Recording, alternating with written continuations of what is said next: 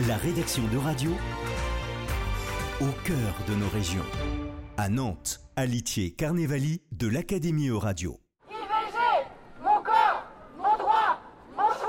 Vendredi 23 juin, la pluie n'a pas empêché une soixantaine de militants à se rencontrer à Place Bouffet dans les corps de Nantes pour défendre les droits à l'avortement. L'idée, c'est un rassemblement qui est appelé par euh, NOZIG, euh, le planning familial et le collectif féministe révolutionnaire de Nantes, bah, en réaction à ce qui se passe euh, de l'actualité aux États-Unis, le retour en arrière euh, sur la garantie du droit à l'IVG, de réagir aussi euh, dans le contexte français pour dire que si aujourd'hui euh, l'accès à l'IVG euh, dans la loi, euh, c'est pas pour autant qu'il est acquis. Un droit qui vient d'être révoqué par la Cour suprême américaine dans le cadre de l'arrêt Dobbs versus Jackson's Women Health Organization. Les juges des États-Unis ont en effet mis un terme à la protection fédérale du droit à l'avortement sur le territoire national.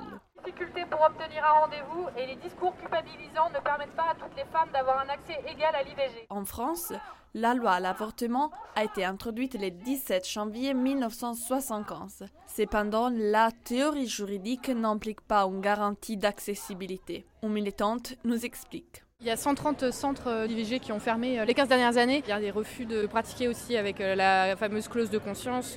Mais la politique peut également représenter un danger pour les droits à l'avortement sur le territoire français.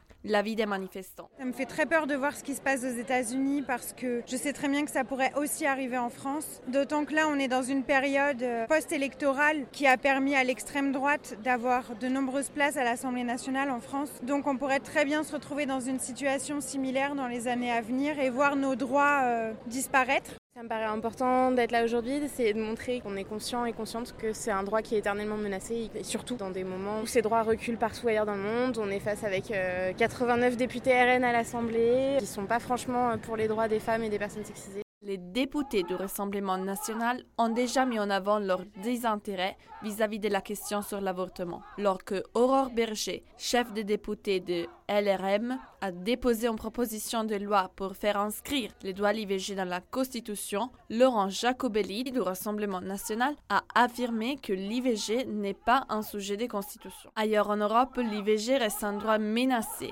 En Pologne, l'avortement est quasi totalement interdit. À Malte, c'est un crime et en Italie, il est compliqué d'avoir accès à ces droits car 69% des gynécologues est objeteur de conscience. Contraindre ou rendre illégal l'avortement n'a jamais empêché les personnes qui le souhaitent d'avorter.